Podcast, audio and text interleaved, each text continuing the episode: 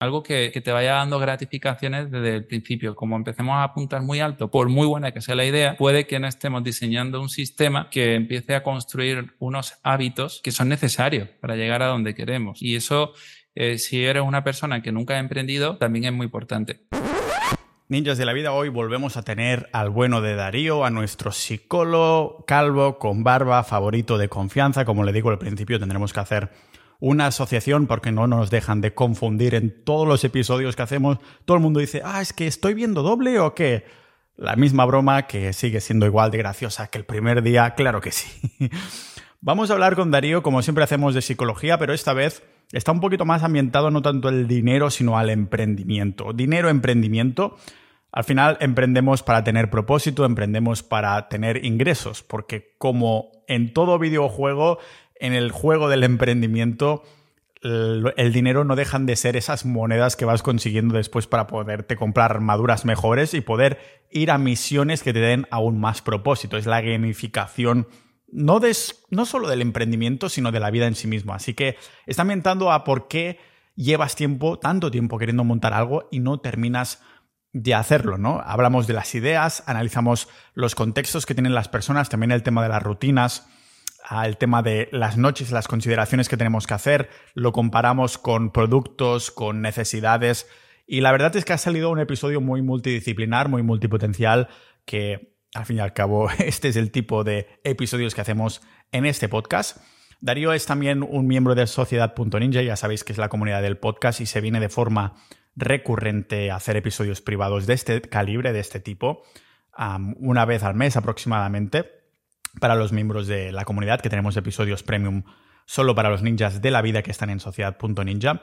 Pero como digo, son, es un tipo de conversaciones que me hubiera gustado tener al principio, sobre todo por ahí en 2014 aproximadamente, cuando empecé en mi negocio, porque estuve en una situación en la que sacrifiqué un montón de cosas más y como Darío ha dicho que le gusta llamar a él sacrificio mínimo viable, es algo que tendría que haber considerado porque a lo mejor algunas personas sacrifican demasiado para querer emprender, mientras que otras sacrifican nada, sacrifican, sacrifican, joder, me va a salir la palabrita, ¿eh? sacrifican casi nada. Así que nos ponemos un poco en los zapatos, pero sobre todo me gusta el punto de vista de, de Darío como buen psicólogo profesional que es. y, nada, yo creo que es una conversación que os va a gustar tanto como me ha gustado a mí. Estaba de más, no sé si se me notan, los niveles de energía están por encima. Sí, será la carnívora, que he dormido bien, que no hace un caloramen como hace en el sur de Europa. Esto también tiene que influenciar de alguna manera. Así que no os hago esperar más. Vamos ahí en este podcast multipotencial de Pau Ninja.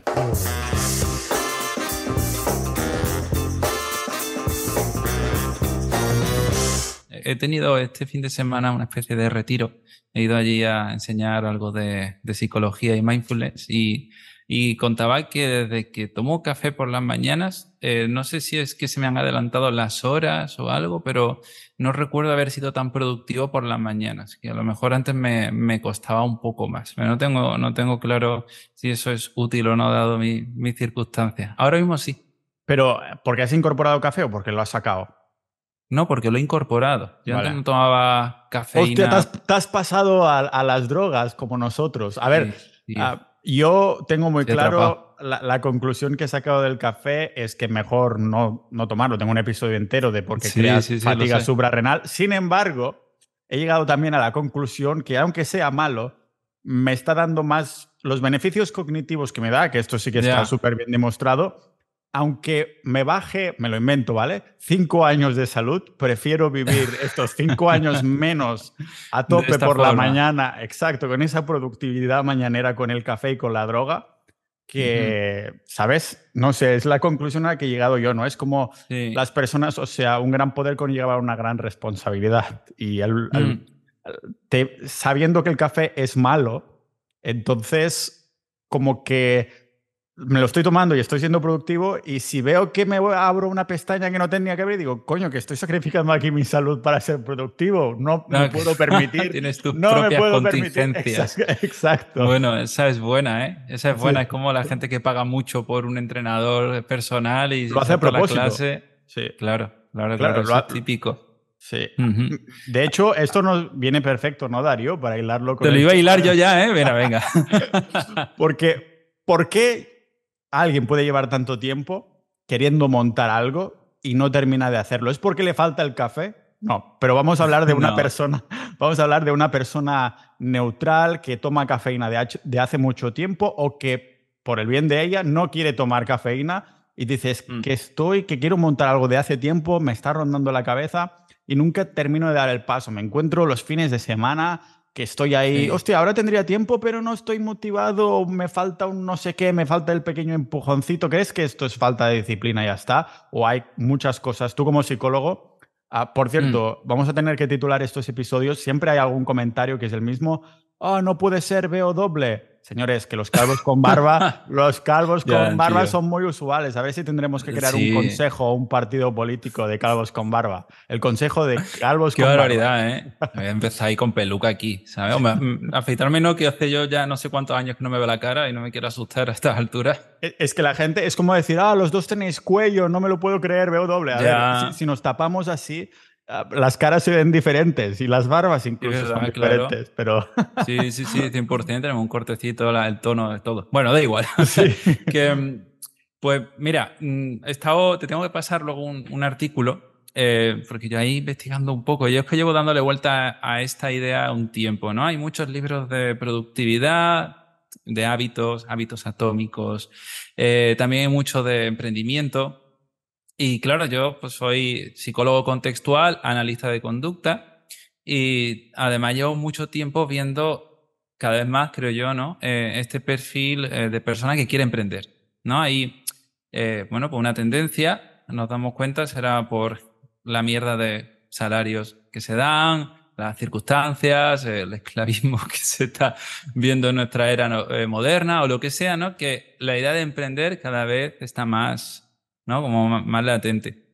Y, claro, pues siempre empiezo a ver ciertos patrones. Bueno, pues uno de los artículos que he visto, te lo dejo por aquí, ahora después... Eh, sí, lo pondremos, lo pondremos en, las notas del episodio, sí. Pues claro, los diferentes factores que afectan a las personalidades emprendedoras. Pero bueno, a mí lo que me interesa es el grado de neuroticismo. ¿Qué grado de neuroticismo, atención, es más elevado en las personas que emprenden eh, por pasión? No por obligación. ¿Qué es el neuroticismo? Eso es. El neuroticismo es como, si quieres llevarlo a tierra, es como eh, cómo de fácil es que se te vaya la olla. Eh, esto es mal dicho, muy mal dicho, pero en general mide la volatilidad, la forma en la que tienes, experimentas la ansiedad. Entonces, las personas que tienden a emprender por pasión, tienen ese de quiero, quiero emprender, eh, pueden tener ese neuroticismo. Yo, mm, observando a mí también, me di cuenta de que aunque eh, siempre tuve esa espinita a la hora de emprender. Eh, en parte también lo hice un poco por obligación, porque quería ser psicólogo y en España una de las mejores formas para ser psicólogo como tal es emprendiendo. Entonces fue una mezcla de todo, pero siempre he tenido esa espinita y yo soy un tío muy inquieto. Entonces veo un, común denominador, ¿no? Eh, la persona que quiere emprender tiende a ser una persona como, con muchas inquietudes, con, con cierto nerviosismo, tendiente a lo mejor un poco a, la ansiedad. Y bueno, me, me parece guay que eso lo, lo, pongamos un poco sobre la mesa porque a la vez es un arma de doble filo. Lo mismo que te hace querer emprender, lo que te puede alejar de hacerlo. Y esto hay que, que, llevarlo a tierra. Entonces, llevando un poquito, ¿no? Vamos a, vamos a empezar por el contexto. Eh, o por qué no, por qué la gente no emprende. Que esto es eh, preguntas que siempre me he hecho y que la gente se hace, ¿no? Y yo creo que si tú miras a tu entorno, Pau, verás a la gente como muy machacada. Joder, pero sí que tengo un montón de ideas, pero no llevo ninguna tier.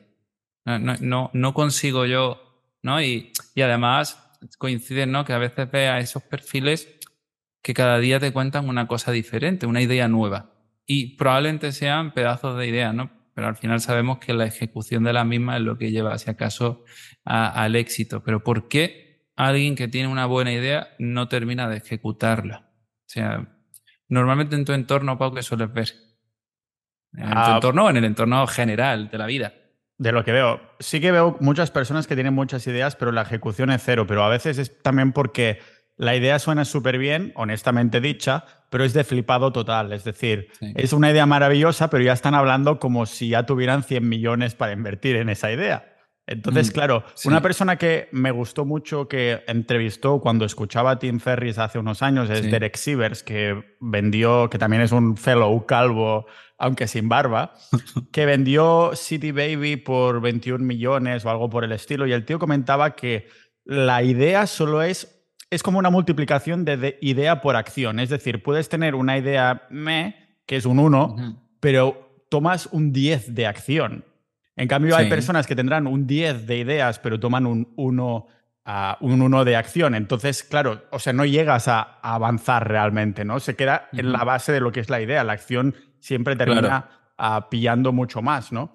Entonces, claro, eh, yo creo que esto es una de las cosas de las que veo más, tener idea, porque a veces Mira, me pongo a mí de ejemplo. Tener la idea de crear unos blogs o un podcast no es una idea que cambiara el mundo, pero coño, es algo que quiero hacer realmente.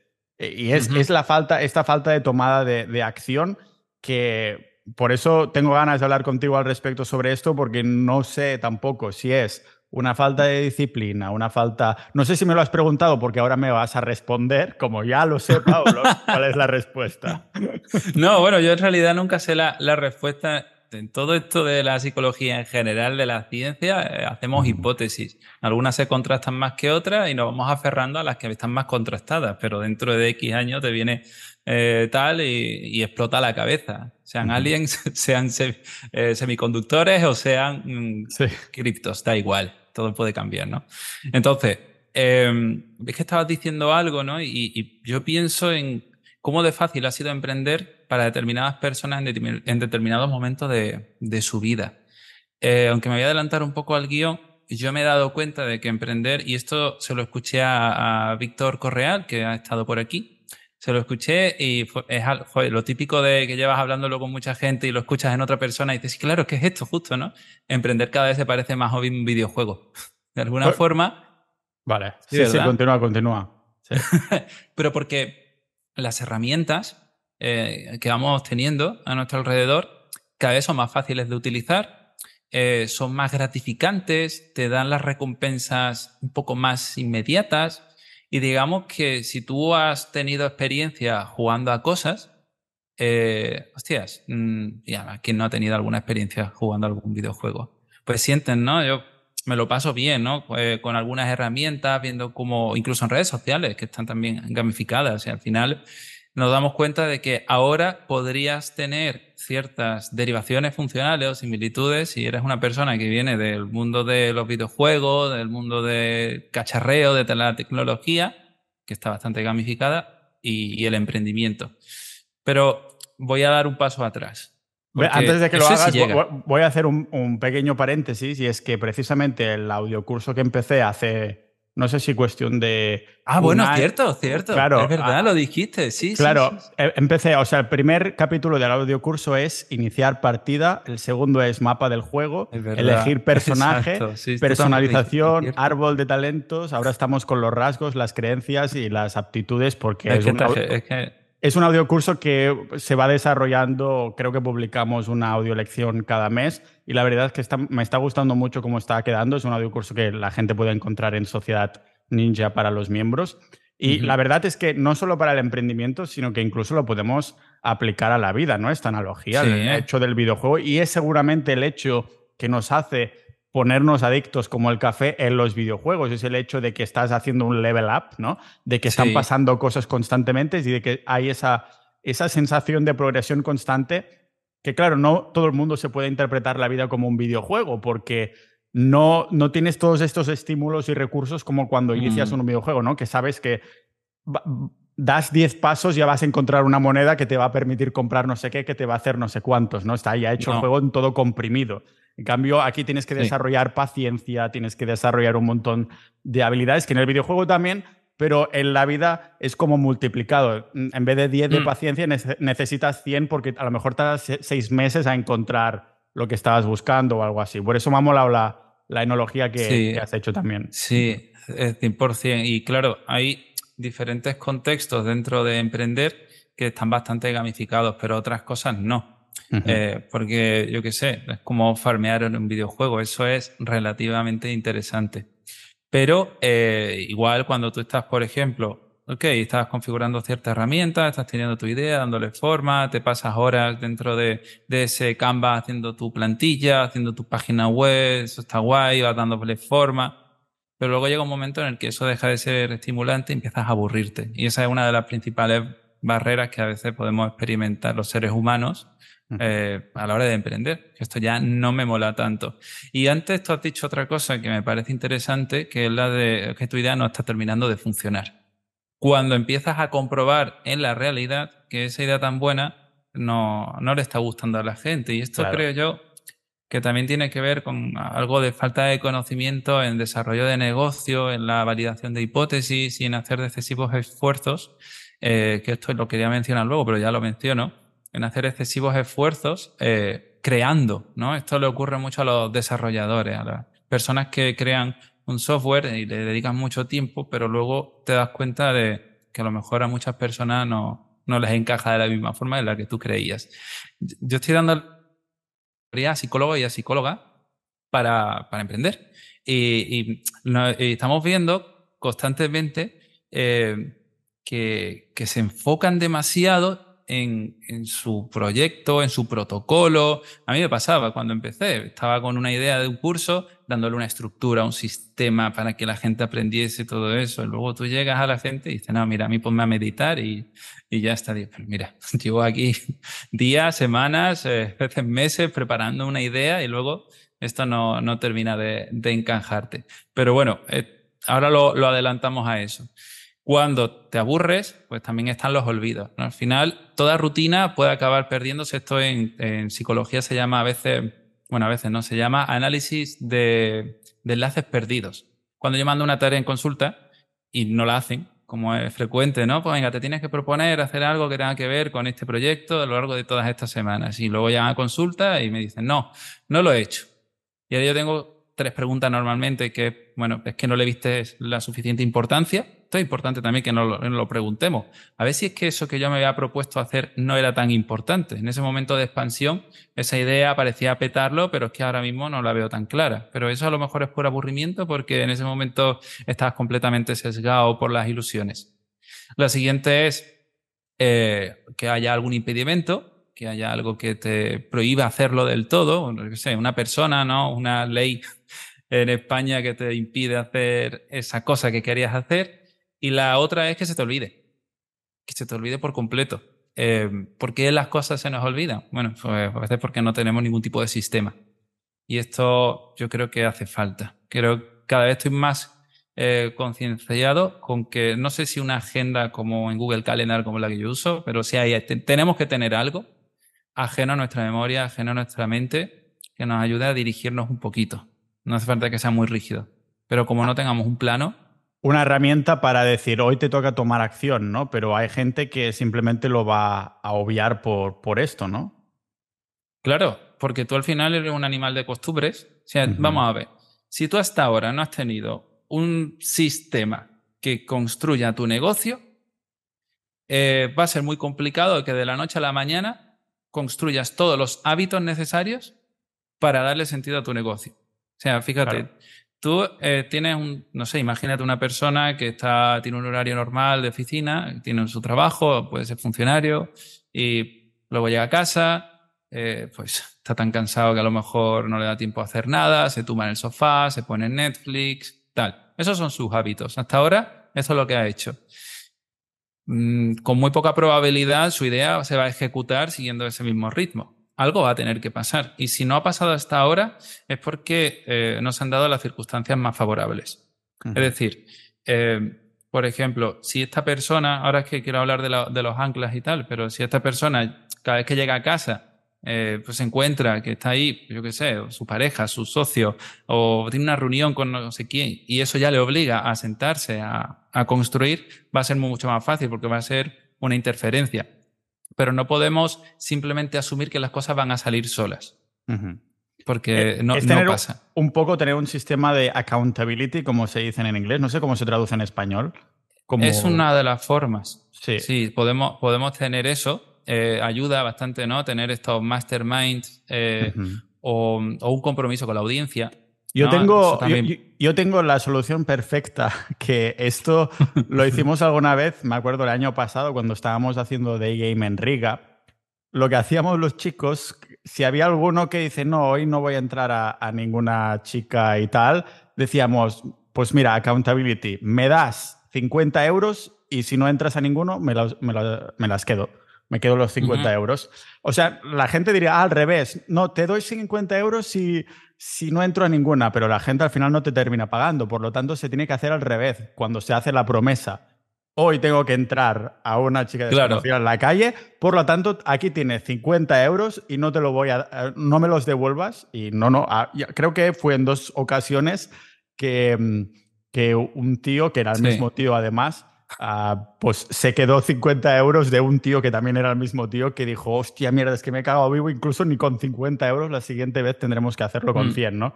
Pero no sé si hay más estrategias que a lo mejor no sean tan, vamos a llamarlas invasivas a lo mejor, sí. en tu economía. Podemos, claro, podemos encontrar, bueno, siempre, y cuando haya eh, contingencia, o sea, las personas solo cambian si hay consecuencias. Esto creo que más de una vez lo, he explicado aquí. Eh, son consecuencias agradables o desagradables. Solo, únicamente, ¿no? Y, y, claro, esas consecuencias se pueden traducir en un montón de formas. Pueden ser consecuencias sociales, consecuencias de salud, consecuencias de malestar por sentirte culpable, mil, mil cosas. Ahora vamos a hablar de eso, pero el último punto, ¿no? Que, que de hecho veo bastante es este miedo a la exposición. Eh, a tener esa idea bien construida, pero no lanzarla a, la, calle, a probarla de, verdad. Cuando eh, a mí muchas veces me invitan aquí a, en Málaga, ¿no? Hay eventos de emprendimiento y estoy allí con, con chavales y con chavalas haciendo cosillas, ¿no? De, oye, pues venga, vamos a, a construir esta idea y vamos a ver qué tal funciona en el mercado. Y casi siempre los intento animar desde la primera hora o sesión que vayamos teniendo a, lanzarse a la calle, a llamar a gente, a, salir a esos locales, a proponerles esa idea, a tratar de validar lo máximo posible. Ya no tanto, ya no tanto por eh, comprobar esa hipótesis, ¿no? Si hacéis una metodología Lean de esta de validación de hipótesis, del producto mínimo, mínimo viable y tal. Entonces son cosas que supongo que en, el, en el, podcast mucha gente controlará, ¿no? Entonces, pero ya no es solo por eso, es porque considero que en emprender necesitamos tener ese grado de exposición.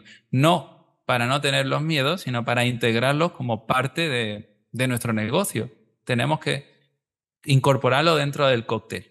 Entonces, si estos chicos que normalmente vienen, pues muchas veces vienen eh, casi sin haber acabado el instituto, eh, en primeros años de carrera, y claro, están en una burbuja. Entonces, como venga, esto va de, empezar a enfrentarse al no, de empezar a enfrentarse a la crítica, de, empezar a sentir cosas que a lo mejor hasta ahora no has sentido. Porque nadie te ha venido a criticar que tu idea es una mierda, por ejemplo.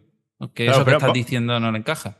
Claro, pero vas a estar expuesto a que te lo digan realmente, ¿no? Mira, hoy en día, por ejemplo, tanto que se lleva el tema de las redes sociales, ah, es la mayoría de veces, pues yo creo que es un muy buen ejemplo de la exposición a la que vas a estar expuesto, pero las redes sociales como multiplican el, malestar o el de esto por mil, porque la gente está ahí comentando cosas anónimas y demás, pero imagínate si encima tienes que ir ahí, dar la cara, hacer llamadas en frío, que la gente eh, ya está acostumbrada a que le manden mensajes de WhatsApp, no quiere hablar a la cara a la gente o cosas así, ¿no?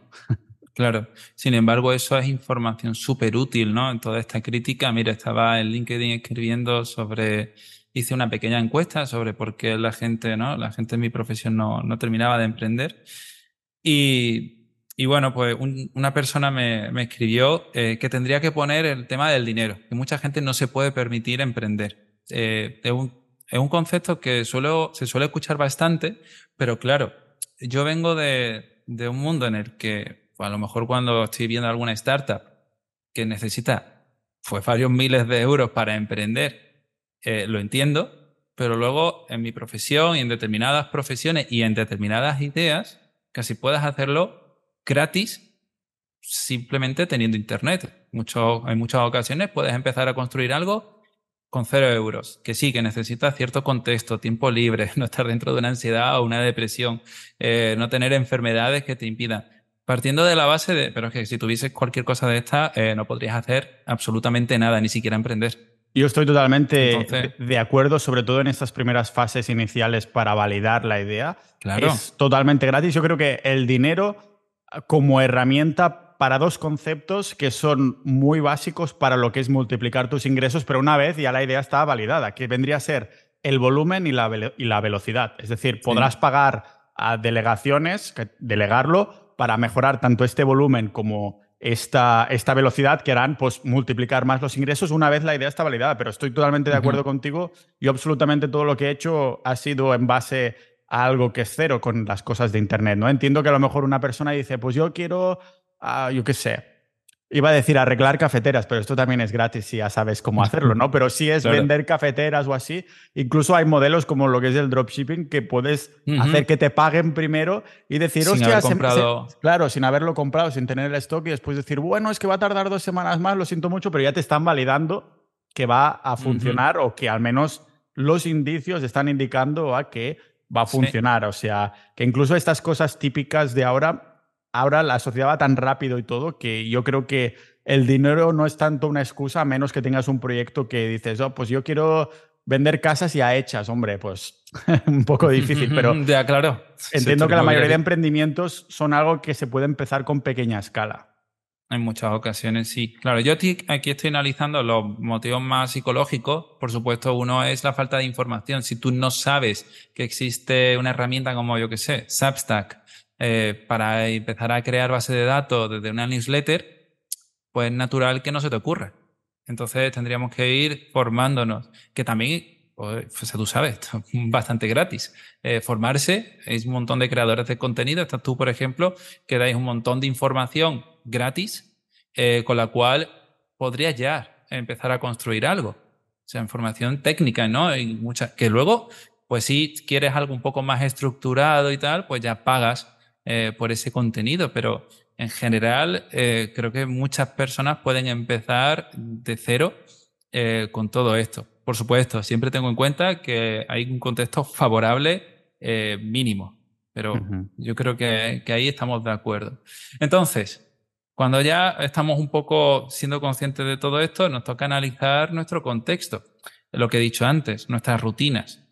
¿Cómo es nuestro día a día? Es que si tú en general siempre estás improvisando, ostras, ¿cómo vas a montar algo? Que si cada día que te levantas es diferente, ¿cómo vas a empezar a tener una parcelita de tu día a día, sabes, que vaya siendo acumulativo con un propósito? Si a día de hoy todavía no has sido capaz de, por ejemplo, hacer algo bastante más gratificante a corto o medio plazo, como es entrenar, o yo qué sé, verte una serie, eh, incluso, ¿eh? que fíjate que hay personas que incluso esto no, no terminan de encajarlo. Pasarte un videojuego, leer un libro, hay cosas que si tus circunstancias ni siquiera han permitido montar un negocio, será todavía más complicado, porque ahí ya sí que empezamos a enfrentarnos a un mundo bastante desconocido. Entonces yo creo que tenemos que partir por un mínimo. Ah, estamos hablando aquí, es importante remarcarlo, de empezar, porque yo sé de algunos casos de, emprendedores que tienen éxito y voy a poner el primer caso que se me ha ocurrido, que son dos personas que son como enemigas o némesis el uno del otro, que es Chuiso y Romuald Fons, que son creadores de contenido de marketing digital, de SEO y demás. Sí, sí, sí. Ambos han descrito varias veces, a Chuiso lo he tenido aquí en el podcast, Romuald lo ha comentado en su libro, todo lo que sea, que son personas muy caóticas, que les falta rutina, que les falta Claro, personas muy caóticas que ya tienen negocios que lo están petando mucho y yo entiendo que tú te puedas levantar un día y digas, bueno, ¿qué palanca toco hoy de estas máquinas que ya están funcionando? Claro. Tienes muchas más opciones, pero cuando estás empezando, solo vas a tocar aire aquí. O sea, realmente una de las cosas que he remarcado yo en el podcast y podría ser que hubiera evidencia que pudiera concluir lo contrario a lo que yo he concluido, no digo que, o incluso que haya más de una opción válida, es el hecho de casarte con algo y poner todos los huevos ahí en la cesta, al menos durante un tiempo, ¿no? El hecho de poder decir que no a todo lo demás, como lo he comentado en esos episodios, es esa la dama del vestido rojo de Matrix que te va apareciendo y cada vez parece más suculenta, cada vez tiene mejores curvas y demás. Pero dices, no, no, yo me estoy centrando en lo que estoy. Justo. Y, claro, esta rutina tiene todo el sentido del mundo. A mí me encanta, estoy enamorado de, no de la, del vestido rojo, sino de mi rutina. Pero entiendo que cuando tienes montones de palos que estás tocando, es distinto. Mm. A lo mejor te puedes permitir ser caótico porque el día lo cojas por donde lo cojas, pues tienes más ganas de ser más creativo, pues coges este proyecto con el que estás. O más ah, mecánico, pues coges este, este otro proyecto, eh, lo manejas un poco con tu equipo o lo que sea, ¿no? Es como lo estoy viendo. Ninja de la vida dicen que tanto tu sueldo como tu conocimiento son la media de las personas con las que interactúas más. Lo sé, porque mi media va subiendo año tras año desde que creamos Sociedad Ninja, la comunidad privada del podcast. Somos más de mil multipotenciales, personas con multitud de pasiones e intereses, pero con un denominador común, que una de las mayores inquietudes de más del 90% de estos cientos de miembros es el dinero. El dinero en todas sus formas, inversión, negocios o el ahorro de impuestos llevando nuestras empresas a los países donde nos tratan mejor. Si estás aprendiendo algo de este episodio, tanto como yo haciéndolo, imagínate lo que aprenderás dentro de nuestra comunidad. Sociedad Ninja. Conocerás maximalistas Bitcoin, pero también especuladores de otras criptomonedas. Conocerás emprendedores en serie, pero también asalariados linces que multiplican su dinero con la bolsa, inmuebles, coleccionismo o side projects. Hay jugadores de póker, programadores, ninjas de las apuestas o incluso funcionarios avispados, pero también ninjas que ya tienen la libertad financiera a los 30 años, que solo se dedican a invertir, o multimillonarios retirados de los que aprendemos en los episodios exclusivos, boletines y audiocursos solo para miembros. El activo más valioso no es un Bitcoin, no es una gema, no es un negocio, ni una acción de bolsa en concreto, sino el hecho de tener un círculo de personas con las mismas inquietudes que tú. Una comunidad que promueve la curación del contenido, el filtro de información, datos y noticias que no verás en los medios tradicionales, haciendo que nos podamos avanzar a los cambios de los mercados.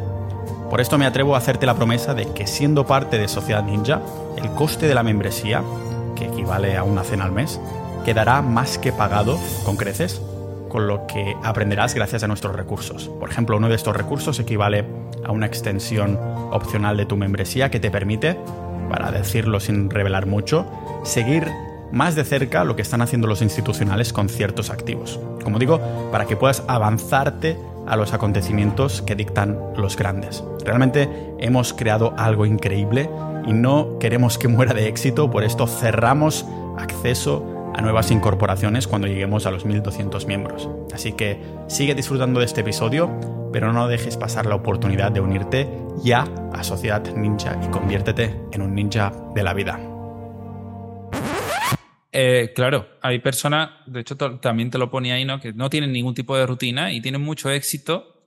Eh, yo esto lo veo, lo he visto como más facilidad en ciertos empresarios y empresarias de Marbella. Claro, yo, yo ¿Ah, paso consulta en Marbella. Claro, a ver, eh, si ves a una persona con capital enorme, pues con una mínima palanca que mueva o un contacto que tenga, lo peta. Claro, eso, es, eso es natural, porque eso que está moviendo va a tener un efecto mariposa, un efecto en cadena, que va a repercutir en que luego, ¿no? Es como, pues voy, tengo una idea, ¿no? Voy a montar una discoteca. Pues solo tengo que hablar con esta persona y esa persona ya empieza a mover los hilos. Voy a mi gestor y le digo, venga, quiero comprar. Y a la nada ya te está proponiendo este local, ya te está proponiendo este, esta marca y ya como que todo va un poco eh, en bola de nieve. Pero esto es, esto es otro rollo. Em, claro, para, yo, yo, no sé el caso de, de Romo, Alfonso y de esta gente porque tendría que analizarlo, pero no sé si en su momento fueron constantes. Claro, si tú al principio eres constante creando un blog, haciendo SEO, porque creo que para hacer SEO tienes que ser relativamente constante, puedes hinchar a crear contenido durante una semana, haces, no sé, 200 artículos, no duermes, te metes cinco tazas de café al día. Eh, pues, sí, eh, estos momentos ¿no? de, de expansión, de obsesión, lo puedes tener y tener un grado de repercusión. Lo que ocurre es que eso es un tiro al aire, puede funcionar, puede generar ese efecto en cadena y ya tú vas reaccionando a todos estos contratiempos, ¿no? Eh, bueno, contratiempos o repercusiones positivas. Si tú coges y dices, vale, eh, en un día voy a, yo qué sé, voy a hacer 20 vídeos de TikTok y además voy a poner que eh, se suscriban en mi newsletter o que venda un curso y lo haces todo en una semana y lo lanzas, se te viralizan dos, gracias a esa viralización se te llena la base de datos y de gracias a esa base de datos, además, X te compran. Y ahora te compran un curso que aún no has hecho. Hostia, ya estás con la ansiedad y ya creas el curso. Porque ha habido una consecuencia no esperada que te está generando ansiedad que a la vez te está motivando el cambio. Y esto es algo también característico de ciertos perfiles más neuróticos, eh, de los que nos podemos meter un poquito en el saco a veces, y es que ante la presión rendimos más. ¿no? Y esto, pues yo lo yo, o sea, te cajón. Mucha gente eh, que podemos llevar un poco este tipo de, de riesgos, pues no podemos ser personas que ante mucho caos, mucho, mucho estrés, muchos problemas nos vengamos abajo, porque si no, eh, no podríamos seguir hacia adelante. Eh, aquí es donde entra un poco el mix. Tanto las personas que tengan un hábito más rutinario, más em, predictivo, no, no me sale la palabra. Bueno, gente que se anticipa más y que son como más previsores, exacto. pues a lo mejor no tienen ese grado de riesgo que puede ser necesario también para emprender. Como lo, que decía antes, un arma de doble filo. Pero es que son comportamientos que pueden explicar o no por qué una persona emprende o no. Y claro, si tú fíjate, ves a una persona que tiene muy buenos hábitos para estudiar, para ordenarse y tal, serían habilidades perfectas para una persona que emprende y necesita una rutina, pero decide utilizar esas habilidades para opositar porque tiene menor grado de, exposición, menor grado de riesgo, entre comillas, aunque luego hay un examen que puede ser bastante duro. Pero por otro lado, esa persona que a lo mejor sí que es más aventurera y tal, no tiene esa rutina y esos hábitos que le facilitarían construir algo con más, con más solidez. Claro, entonces podemos estar de acuerdo que al principio de emprender o de empezar proyectos es absolutamente fundamental crear alguna especie de sistema que después te permita crear este volumen y por lo tanto esta velocidad, que entonces sí que es cuando las personas dicen, pues ahora tengo billetes, puedo hinchar este sistema de billetes y la máquina a funcionar, pero al principio te tendrás que montar tú esta máquina. Es, yo creo que esta fase inicial donde eh, lo estoy especulando y creo que funciona así en el 99% de los casos, y es que crear un sistema necesitará cierta, cierta rutina para después poder crear este, este volumen que te permita, como yo digo, no tener miedo a ser mediocre y crear el máximo volumen y la máxima velocidad cuando ya sepas que el sistema se puede extrapolar y te puede ayudar a multiplicar los resultados de tu proyecto, ¿no? Cuando, claro, exacto, haces un mínimo que va creciendo a veces exponencial, eh, otras veces mucho más eh, gradualmente. Estaba escuchando al chico este, de Gref. Yo generalmente no veo Twitch. La verdad que estoy un poco alejado de, todo este tipo de contenido, pero de vez en cuando pues escucho algún podcast y tal y, estaba escuchando el de Jordi Wild con, con este chico y contando un poco toda su historia. A veces hay golpes de, azar que benefician mucho el crecimiento, pero en general suele haber un mínimo, un mínimo de base eh, al que luego le vas añadiendo todos estos complementos. Como tú decías, ese sistema mínimo viable o, como a veces me gusta llamar a mí, sacrificio mínimo viable. Sacrificio este mínimo viable, me gusta, me gusta el nombre. Sí, porque al final eh, construir cualquier tipo de nuevo comportamiento eh, va a ser doloroso, un poco doloroso. Si tú normalmente no buscamos este caso de esta persona que termina de trabajar, llega a casa, está muy cansado, no le da el cuerpo, hacer algo nuevo es un gasto energético. Eso de primera, en primer momento se está castigando. Entonces tú tienes que ser consciente de qué es lo mínimo que pueda absorber tu agenda. Cada vez que yo me planteo una nueva idea, eh, lo planteo desde el mínimo sacrificio al que estoy dispuesto a exponerme. Es decir, cuánto nueva, cuánta exposición soy capaz de llevar sin que eso me deteriore demasiado también en otras parcelas de mi vida. Por supuesto, es que si tú te metes la pecha, ¿no? Como decimos aquí, de trabajar durante una semana, pues que a lo mejor déjate entrenar, antes atiendes otras parcelitas de tu vida, eh, otros proyectos, no puede ser, ¿no? Es como si a ti, Pau, se te ocurre eh, alguna idea loca, ¿no? Con un blockchain, se te ocurre a ti sacar tu propio eh, Pulsex y, dices, eh, pues mira, dejo, dejo esto, dejo la comunidad y me voy, voy a empezar a hacerme fotos con relojes. Pues no, no, no tendría mucho sentido, aunque la idea fuese muy buena. O sea, bueno, habría consecuencias negativas. Entonces tenemos que ser conscientes de a qué estamos dispuestos a llegar y qué de verdad puede absorber nuestra agenda. Y eso llevado de la mano, dime. No, no, no. Adelante, adelante. De la mano de, de, este producto mínimo viable, de esta idea mínima viable. Y a veces no es solo monetizar, aunque creo que monetizar es importante, porque ya estamos teniendo, y esto es lo que luego vamos a ir contando, vamos a tener ya esa gamificación. O sea, tenemos que acercarnos pronto a la recompensa. Como empecemos a vernos demasiado cómodos en toda esta eh, planificación, en todo este análisis, en toda esta, oye, ¿qué es que llevo aquí? Como decía antes, ¿no? Construyendo mi, mi curso, construyendo mi idea, grabando mis vídeos y ahora mismo parece que tengo como el hábito, ¿no? Pero claro, llega un momento en el que eso no lo has expuesto al público. No, no te ha comprado nadie, no estás teniendo tus recompensas. Si bien hay peña que está eh, eh, hipotetizando sobre que vivamos en una simulación precisamente porque la vida está relativamente gamificada, vamos a ser inteligentes también con esto y vamos a gamificar también un poco todos nuestros proyectos. Tenemos que tener ciertas recompensas. Esto se utiliza bastante en modificación de conducta, eh, a veces con cosas tangibles y en otras ocasiones con menos tangibles. Por ejemplo, que tú, imagínate, ¿no? Pues tienes dos semanas de trabajo, estás dándole caña a tu idea y a lo mejor no es el momento de, de crear, de lanzarla ya por lo que sea pero oye, nos vendría bien un poquito de aire, ¿no? Pues mira, cuéntalo en redes, a ver qué le parece a la gente, escucha ese feedback, esperemos que sea positivo y que te anime, cuéntaselo a alguien que te, que, que te anime a hacerlo, de tu pareja, tus amistades. Haz algo que de alguna manera sea reconfortante. Como sigas tú en tu burbuja, al final vas a estar muy castigado, muy frustrado, muy obsesionado y eso puede ser que te mate por completo seguir avanzando con tu idea. Necesitamos meter un poquito esta gamificación y a la vez evitar, si ya hablamos de videojuegos, los Souls-like. ¿Sabes lo que son? Los juegos tipo Dark Souls. pues muy complicado. ¿Cómo son? ¿Qué son? Eh, eh, Dark Souls juego eh, complicado, se hizo famoso por ser complicado. Aunque yo cuando, cuando estaba en la facultad había un juego que se llamaba uh, I Wanna The Guy, que era como una especie de Super Mario muy loco en el que de repente había como una trampa y te mataba y ¿esto qué es? pues tenemos que evitar también teniendo en cuenta este producto mínimo viable, eh, si estamos empezando a emprender, no nos metamos a hacer algo como muy complejo fuera de todas nuestras capacidades.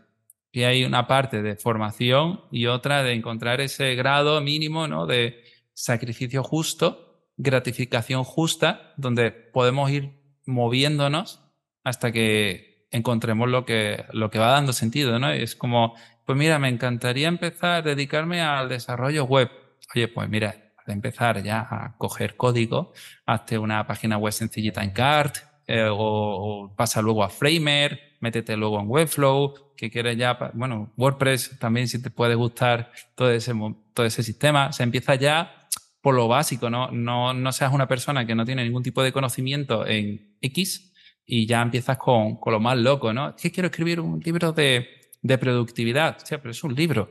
Vamos a intentar hacer algo pues más sencillito al principio, una newsletter, un, un Twitter, eh, un Instagram, algo que, que te vaya dando gratificaciones desde el principio. Como empecemos a apuntar muy alto, por muy buena que sea la idea, puede que no estemos diseñando un sistema que empiece a construir unos hábitos que son necesarios para llegar a donde queremos. Y eso, eh, si eres una persona que nunca ha emprendido, también es muy importante que sí que es cierto que hay personas que ya emprenden y hacen muchas cosas y a la vez se ven atrapadas por su propio emprendimiento sin ser capaces de hacer ahora lo que quieren, ¿no? Que esa, esa es la otra. Pero como tenemos que meternos en, en ese berenjenal, que podríamos hacerlo, porque a veces hay que romper cosas que funcionan para construir cosas que nos hacen más felices. Sí, eso, e, eso también es un tema interesante y a lo mejor podemos tocar una pequeña pincelada por ahí porque yo tuve que hacerlo también en su momento, ¿no? yo me encerré en una casa familiar un año entero para estar ahí 14 horas al día, me levantaba con taquicardias para empezar a trabajar a las 4 de la mañana. Lógicamente, encima me iba a caminar para airear la mente y me ponía audiolibros de emprendimiento, que me daba aún más ansiedad en vez de, de, simplemente ir a caminar. Pero claro, si iba a caminar sin los audiolibros, me pillaba ansiedad porque pensaba que tenía que estar trabajando en ese momento en el portátil. Mm, Entonces, eso también puede ser una trampa e-, es el otro lado de la balanza, ¿no? El que no empieza y el que ha empezado y se ha puesto tanto dentro que, que, su identidad es simplemente esto. Y a ver, yo no cambiaría nada del mundo por, o sea, siempre lo estoy diciendo en el podcast el, el último par de años, ojalá tenga 100 años y siga teniendo la rutina que tengo ahora. Prefiero, mira, me fui, no sé si lo he comentado ya, me tenía, pensaba que tenía como un festival de baile a Lituania. Fui al aeropuerto, cruzo, mm, eh, cruzo seguridad, sí. me, encuentro, me, encuentro con una chica de las clases y dice, hostia, ¿tú también vienes? Y dice, es que el baile que tú haces no está en el, en el festival. Y digo, ¿cómo? Y eran todos los bailes de swing menos el mío. Y dije, me cago en la puta. Y dice, bueno, no pasa nada, vente con nosotras. Y así, pues, haces ahí un poco el tonto. Y pensé, ¿qué quiero? A hacer, eh, tener esa ansiedad por, de estar con gente intermedia, yo ser un principiante total de este, de este baile, o levantarme mañana con mi cafecito, continuar con los guiones que, tiene, que tengo pendiente y tal, ¿no? Entonces, es ese, ese contraste de, de, las, de las dos cosas. No sé si por el tema de, las rutinas, o sea, todos estos, estos mapas mentales o estas maneras de pensar están muy bien para el tema del producto, no producto, sistema o sacrificio, has dicho tú, sacrificio mínimo viable. Ah, todas estas están muy bien. ¿Hay algún tipo de, de cosa a lo mejor accionable para estas personas que están tan inmersos en su rutina preemprendimiento que digas, hostia, pues esto te ayudaría a levantar el culo del sofá, sentarte en el portátil y empezar un poquito, aunque sean 15 minutos la primera vez, a meterte ahí en el proyecto que decías que, que querías hacer. Porque a veces somos conscientes de todo esto, pero tienes el culo enganchado con la forma del sofá como Homer Simpson ahí. Pues que empiecen ya, ahora mismo. O sea, en este preciso momento que se expongan, que lancen algo ya. Es que hay eh, el problema es esperar al, mejor momento. Realmente nunca va a haber un buen momento en el que lanzar cualquier cosa y es mucho mejor eh, arreglar sobreconstruido que esperar tener el, lo, perfecto al principio, ¿no? Mejor, cagar, mejor cagarla y arreglar lo, que has cagado que estar intentando hacerlo bien desde el principio. Esto de mejor hecho que perfecto es una frase que se dice mucho, pero en determinadas personas que llevan mucho tiempo intentando emprender que, que, se, que, metan mucho, que cometan muchos errores. ¿Por qué? Porque las personas que cometen muchos errores eh, elevan su grado de autoeficacia, entonces sienten que es más fácil conseguir las cosas. No hay una receta mágica para cada persona porque, bueno, cada contexto se, será único, pero si ahora mismo, por ejemplo, están escuchando eh, este episodio y tienen una tarea que pudiera durar menos de dos minutos, que me encanta esta regla de los dos minutos. Sí, lo mencionaste en alguna, algún episodio que has venido en el privado, lo has mencionado alguna vez, ¿no? Sí, sí, sí, exacto. Y a veces incluso, eh, claro, mi mindset está bastante condicionado, ¿no? Y de hecho demasiado condicionado. creo que alguna vez lo he explicado que, que debido a este entrenamiento que he ido haciendo hacia mí, de que cada vez que tengo una idea, eh, lo hago, en ese momento hago algo que tenga que ver con esa idea porque no me gusta eh, esa sensación que tengo de no haber, de ir abandonando pequeñas ideas, pequeñas propuestas, por lo menos me mando correos a mí mismo. La verdad, tengo esa aplicación que es Now to Self en, en, en, iPhone y Boomerang en Android. Y yo me mando mis recordatorios. En mi caso, pues como es tan estimulante, he tenido que aprender a no accionar todo en cuanto me viene una idea, porque es que si no estoy todo el día haciendo cosas, eso tampoco es. Pero si en tu caso es lo contrario, incluso eh, empiezas a detectar, por ejemplo, que te enfadan ciertas cosas de tu vida y emprender sería la solución para todo eso, ¿no? Por ejemplo, es que te quejas mucho de tu trabajo y por eso quieres emprender. Cada vez que te quejas de tu trabajo, recuérdate que emprender es la solución para eso. Entonces usa ese enfado como como pistoletazo ¿no? de salida a eso que quieres hacer. En lugar de enredarte en toda esa rumia, utiliza esa, esa emoción para darle un propósito. Pero, a pero no hay como un algo concreto, porque en ese momento tendrás que aprender a actuar. Y yo hago terapia de aceptación y compromiso, acrónimo ACT, de actuar. Y es que lo único que nos queda es actuar y, y aprender en base a esa experiencia, porque ninguna decisión es buena hasta que no se comprueba. Ninguna idea es buena hasta que no se comprueba. Y la única forma que tenemos de seguir emprendiendo es seguir haciendo. Esto de hacer, hacer, hacer, a veces se convierte en un problema, pero no estamos hablando de eso hoy. Hoy estamos hablándole sobre toda esa gente que no hacen. Y todos esos que no hacen, si tienen que aprender algo, es actuar lo antes posible. con este FOMO inducido, cuando vienen adolescentes a consulta, por ejemplo, que no estudian cuando tienen que estudiar, que van dejando las cosas a un lado, yo me dedico a darles caña y a generarles ansiedad y a decirles que su vida va a ser una mierda si no se ponen las pilas, ¿sabes? Y entonces salen preocupados. Y, ese es mi trabajo, hacer que la gente se preocupe porque no están teniendo la vida que quieren. Y esa preocupación se traduce en ansiedad. Y es que tener ansiedad a veces es muy útil. Claro, yo no quiero dar la imagen aquí de calvo este con barba, el, otro el está otro. aquí generando malestar a todo el mundo, pero es que necesitamos pinchar en la herida para poder accionarnos. Y a veces el enfado es, es la emoción.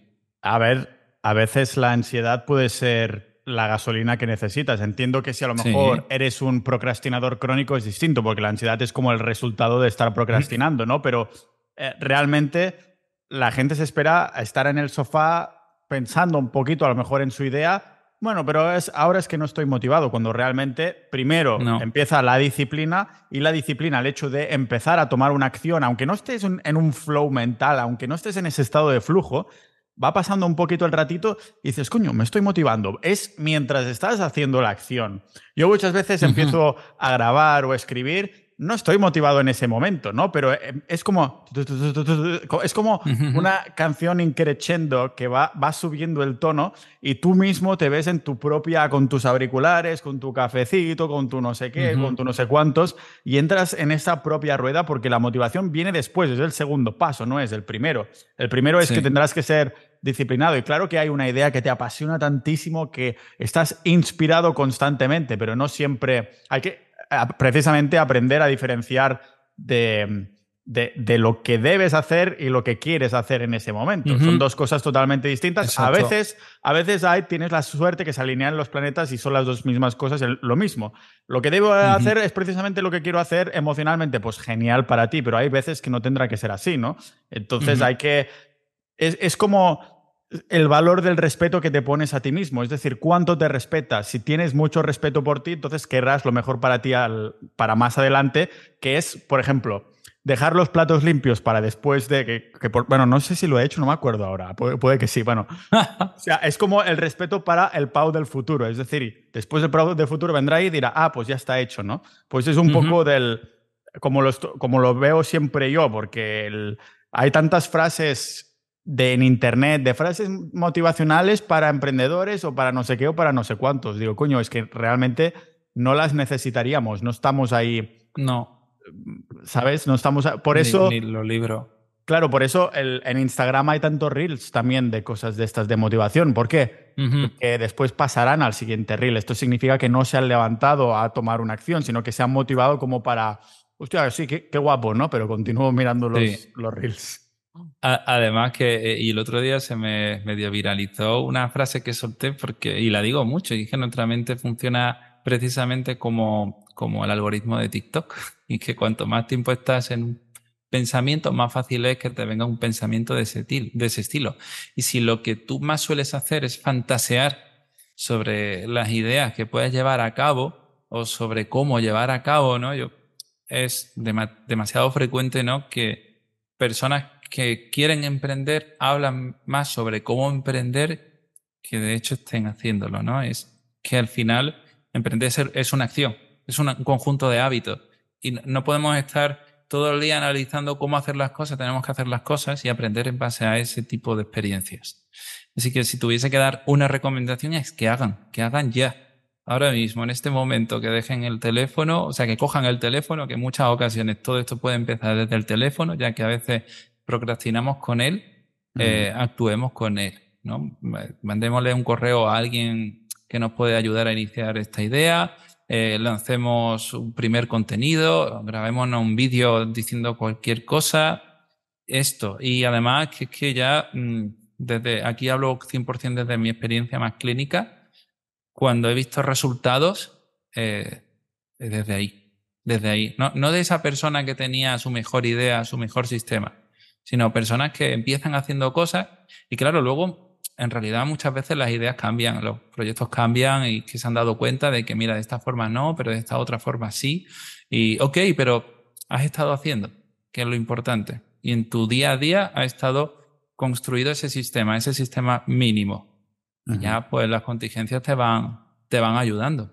Claro, el, sí, el, hacer, el acción es lo que lleva a este volumen y a esta velocidad de lo que estábamos hablando. Y realmente son las acciones que tomamos en nuestra día a día que, construyen lo que son nuestra identidad. No es lo que decimos y pensamos, oh sí, yo quiero hacer esta idea, muy bien, pero esto está en el aire.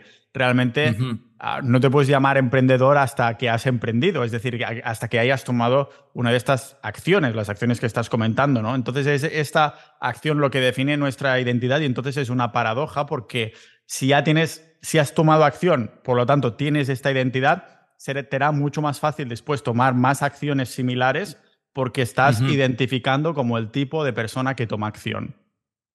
Y además que sean acciones muy relevantes que puedan generar eh, consecuencias, ¿no? Como la ley esta de eh, la teoría de Pareto, ¿no? Todo esto de, de, que hagas aquello que de verdad te puede dar ciertas repercusiones que hoy en día normalmente tienen que ver con algún tipo de exposición en redes eh, o en algún tipo de canal que tengas. Recuerdo cuando yo estaba dándole la vuelta a la idea esta de, dar ese asesoramiento a, profesionales de la psicología y tardó más de la cuenta hasta que un día dije, bueno, voy a empezar a hablar de esto ya en LinkedIn, que, que, lo llevo posponiendo, pero nunca, nunca me animo, ¿no? Y, y, empecé a hacerlo un día, tal como estoy diciendo hoy, sin ningún tipo de planificación, en ese momento lo haces y luego ya te vas obligando a hacerlo al menos una vez al día. Intentemos que haya una acción relevante una vez al día que al principio es mucho mejor pecar, pecar de exceso que de defecto. Porque si lo normal es que no lo hagas, intenta hacerlo más de la cuenta. Es como cuando dudas sobre si ir o no al gimnasio. Bueno, si no sueles ir al gimnasio, mejor ve siempre, aunque no hagan tanto porque estés cansado de verdad y te quedes allí haciendo unos estiramientos, pero es que ahora mismo necesitamos el construir el primer hábito, ir al gimnasio. Y luego allí ya haces lo que, lo que sea. Tal vez tu contenido no sea el bueno si es que quieres hacer un proyecto en base, de base de contenido, ¿no? Pero crea, crea cosas. Yo qué sé, borra luego los tweets si te rayas. No pasa nada, pero ahora mismo hace algo uno al día. Incluso si quien te lo hace echa GPT, pero bueno, me da igual, empieza a hacerlo. Y ya luego vas perfeccionándolo, porque lo importante es romper esa barrera. Igualmente, estas, estos muros que, y estas casas que construimos en cuanto a las rutinas, eh, lo que estás comentando del ejemplo del gimnasio, del gimnasio me, resuena mucho porque justamente la semana pasada me encontraba en una encrucijada que le dije a Juan, hostia, a Juan es mi editor de vídeo y amigo, le dije, creo que voy a empezar a cada dos días o así un día de descanso porque estaba yendo virtualmente cada día, a lo mejor si algún día dormía mal, pues descansaba. ¿Qué me encontré? Que a mí siempre me ha molado mucho estar en el gimnasio como mi musiquilla, pero a empezar a tener algún día de descanso de vez en cuando, decía, hostia, hoy me toca el gimnasio otra vez. Y empecé a decir, mi cuerpo empezó a mm. decir, hostia, ¿estás seguro que quiere ir al gimnasio? Y dije, Juan, esto no puede ser. Lo que voy a hacer es ir cada maldito día, pero ajustar más el volumen de entrenamiento para no terminar tan demacrado, poder recuperar mejor y todo, ¿no? Y esto es lo que he estado haciendo y me funciona mucho mejor. Perfecto. Aunque a lo mejor a nivel teórico o lo que sea, sí, tienes que recuperar más, pero digo, es que después tengo menos adherencia, tengo menos acción y entonces esto es lo, hmm. que me, lo que me hará fallar en algún momento, ¿no? Claro, como si vas al gimnasio, te pones en la cinta a andar durante un rato y ya está. y luego te vuelves a casa. te quedas allí eh, haciendo algo que sea más simbólico que funcional. Sí, para tu mente, enseñar a la mente que ahora es la hora del gimnasio y que no me rayes, que aquí mando yo. claro, sí que al final lo que significa el gimnasio para cada uno será una cosa. Sí, que para mí, o sea, yo que no voy a hacer competición y voy a ser culturista, en muchas ocasiones para mí es más importante estar allí con mi música y sintiendo que, que estoy ahí, reflexionando a veces también, pues, pues ya está, eso, eso es lo que hace falta, ¿no? Tenemos que tener más espacios, más, más aire, ¿no? También para, para reflexionar. Pero bueno, eso, eso es otro tema que últimamente estoy filosófico y físico, me dado ahora por ahí. Y, delita, ¿eh? Delita. Pues uh, bueno, e, encaja perfecto que, venga, que vengas a este podcast multipotencial, Darío. Así que te lo agradezco un mes más que te vayas viniendo por aquí, que te vayas viniendo por, por sociedad a hablar de todos esos temas molones. No, creo que no nos dejamos nada del tintero, ¿verdad?